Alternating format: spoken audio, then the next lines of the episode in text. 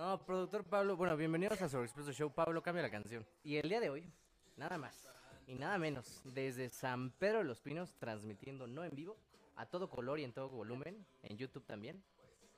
Nuestro episodio número 4 de esta mini temporada de cine nos acompaña Tania Álvarez. Un aplauso en el estudio. Aplaudan. Yeah. Eso. Tania, ¿cómo nos conocimos? No me acuerdo. Creo que fue hace muchos años. Sí, ya. No me acuerdo. ¿No? Es que, o sea, no, sí. No, no sí fue ah, hace caray. ¿Cómo llegué aquí? No me acuerdo de nada. No, no, no. O sea. Espera. Mm, tuvo que haber sido después de Clemente y Pablo, a los cuales los conocí en Quake y Perses, creo que a ti. O sea, en un rodaje del Quake. Okay. Eso fue en el 2017. Sí. 2022 que es la pandemia. Sí. Tú dirás, ¿qué tiene que ver esto? Sí, tiene que ver. ¿Por qué? ¿Tú qué estudias? Cine. Ok. ¿Cómo es ahora hacer cine en pandemia? ¿O cómo fueron las clases? No lo sé. O sea, creo que puedes, puedes hacerlo como tú gustes. O sea, como si te gusta de verdad el cine, puedes estudiarlo desde la teoría o, desde, desde lo que quieras. haciendo lo que quieras. Pero, o sea, ¿cómo fue para ti la pandemia? A lo mejor no ¿Cómo fueron mis clases? Ajá. Mm. Pues muy deficientes. Em, pero creo que hubo algunas cosas que rescaté que fueron como algunos ejercicios que nos dejaban como cortitos en casa Ok. que, que te sacan de esta onda del cuec de estar como haciendo rodajes súper intensos y como darte cuenta de que puedes construir un corto en dos días que sale muy bien, pues como que te hace regresar a pensar que el cine puede hacerse de todas las formas. O Ay. sea, y está bonito. Y ya. Pero las clases como tal, pues sí fueron deficientes. O sea, también me podrían haber puesto como un documento que dijera, haz un corto de esto. Sí, eso. claro. O sea, como que no, no, no, no, no sentí que realmente me ayudaran las clases como para aprender. o sea, te lo pudiste haber aventado en un video de YouTube. No, excepto la clase de Sonia, Ah. porque esa sí, o sea, más que nada porque em, es la única clase en el CUEC, siento, o de las únicas que yo tomé, que se sentían a una clase de universidad. Ah, ok. Entonces, Sí, todos lo o sea, sentido. estando en, en ciencias políticas, pues disfrutaba mucho mis clases Ah, como o sea, te cambiaste intensas. de ciencias a cine. O sea, no de ciencias políticas, de, estaba en la facultad de ciencias Ah. políticas, pero estaba en comunicación. Yeah. Pero bueno, ahí, o sea, como tienes como tronco común con, con todas las otras carreras, con antropología y ciencias políticas y así, pues hay muchas clases en las que lees mucho y analizas mucho, mucha teoría. Mm. Y llegando al CUEC, pues como que ya, de repente estabas en el kinder. o sea, no... O sea, los profesores saben usar las cámaras y todo, y está padre, pero como teoría densa de universidad, así como cine académico, Ujú. pues no te lo dan. Entonces, y a mí me gusta mucho la teoría. Entonces, como que sí sentí esa deficiencia, pero Me encantó esa porque... fue la única clase No, o que sea- sí me gustó en línea porque funciona. Ok, No, y está bien, o sea, no, aquí no hay nadie con un arma de una institución privada a decirte, esto es lo que tienes que empezar. No, está bien. Creo que me parece un ejercicio muy sano para todas las personas que se quieran meter a estudiar lo que sea. Realmente valoren si sí lo que están aprendiendo en la compu merece estar ahí en ese formato o de alguna otra manera. Porque como tú dices, pues tú no sentías esa profesionalidad en cada maestro. Porque justamente la- el tema del día de hoy no te lo había dicho. Pero quiero platicar de los profesores que no ejercen. Ok. O sea, por ejemplo, un, un doctor que en vez de dar consultas, solo da clases. ¿Me explico? Su- Ah, ah, ya, ya, entendí. O sea, los Exacto. profesores de cine que no ejercen, no en general. Sí, exacto. Sí, no, decir- Bueno, vamos a, hoy vamos a Los ver de que no en general.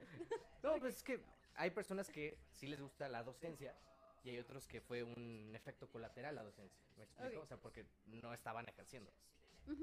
Entonces, quiero saber tu eh, actitud o pensamiento de ese tipo de profesores Profesores, pues que no ejercen, básicamente. Pues está, o sea, no lo sé, creo que más allá que sea uno que ejerce o no ejerce, lo importante es que sepan dar clases.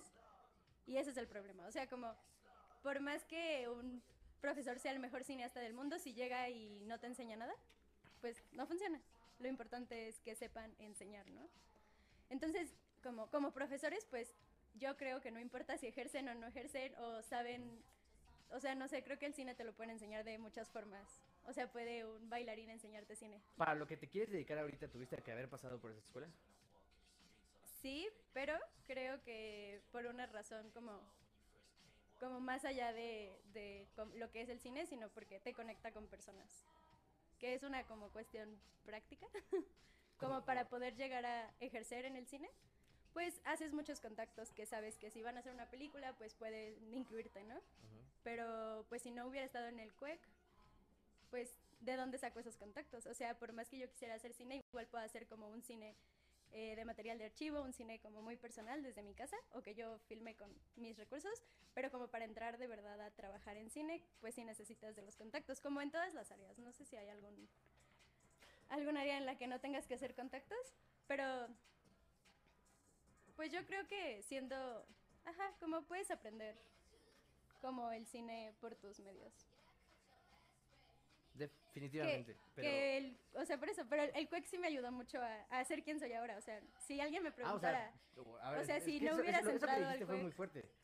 O sea, ¿el CUEC te ayudó a saber quién eres ahora? sí, Órale. Entonces Sí. sí, es una decisión muy importante. claro, pero no sé si diría, o sea, si me hubiera dedicado a la medicina, también me hubiera, hubiera dicho como, sí, esto me ayudó a, a saber quién soy. Pues me imagino, ¿no? Pregúntenselo en casa. Lo que están estudiando, ¿los está definiendo quiénes son? Déjenlo en comentarios. Porque esto sale en YouTube y en Facebook. Pero Claro. volviendo a, a platicar de esta, esta parte del camino que has recorrido para ser la persona que eres ahora. O sea, no te concibes, o sea, si no fueras cineasta, ¿qué serías? No, no, no hay como un plan B. No, Guau, no hay ok. un plan B porque sí me gusta mucho el cine. Pero también sé que podría hacer muchas otras cosas porque siento que cuando me clavo en algo puedo disfrutarlo. Entonces, si tuviera una granja, probablemente estaría igual de feliz. Órale, qué bonito. Sí. O no sé. No sé, siento que cuando sea, me ¿cómo clavo sabes? en aprender algo, pues ya empiezo a quererlo. Pero cuando, ¿cómo sabes cuando algo te apasiona? Porque estás hablando de... Claro, claro, claro. ¿Cómo te das cuenta que es como, ah? Mm, Porque dicen por ahí que si eres bueno en algo, no lo hagas gratis. Y yo estoy de acuerdo. claro. El, el, el bromas. ¿Eso, lo, Eh, ¿Eso lo dice él? No sé. Ah. Pero, ¿qué tal el de... El nuevo Batman? Luego platicamos de Batman. Entonces, regresando. Espera, estoy haciendo una recapitulación. A ver, Estaba buena y después pregunta, de ¿no? eso, ¿qué pasó? Que- Antes de eso. Ah, que ¿cómo te das cuenta que algo te apasiona? Eh, no lo sé. O sea, creo que solo lo sabes. O sea, creo que si lo paso a palabras no tiene sentido. Bien. Pero creo que sí, solo lo sabes. Bien O sea, si sientes que hay algo mal, Huye. como creo que sí es una cuestión de intuición. Si sientes que hay algo mal como en lo que te estás dedicando o lo que estás haciendo o lo que sea, es como si sientes que hay algo ahí que no está cuajando, La ley de Murphy, pues ¿no? creo que hay algo mal. Si o algo sea, puede salir mal, va a salir mal. No sé. No, no sé, sí, sí. ¿Sí, no? Estoy muy o sea, bien. yo hablo algo más de sentir. Como si sientes que hay algo mal, creo que sí va mal.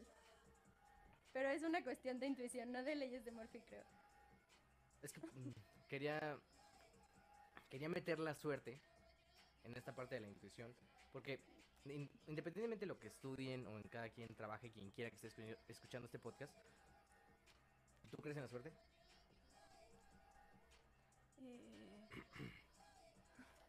demasiado. Eso también se los pregunté a ustedes, audiencia. ¿Creo en la ¿Ustedes creen en la suerte Sí, o sí, creo en la suerte. por qué? Yo también creo, pero uf, súbele a esa rola, Pablo.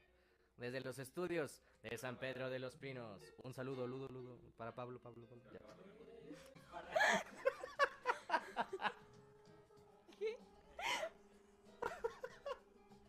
Suscríbanse, denle like, activen. Ay,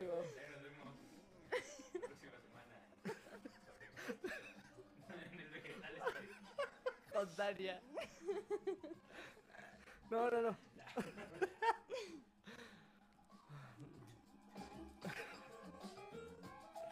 Ay, wow.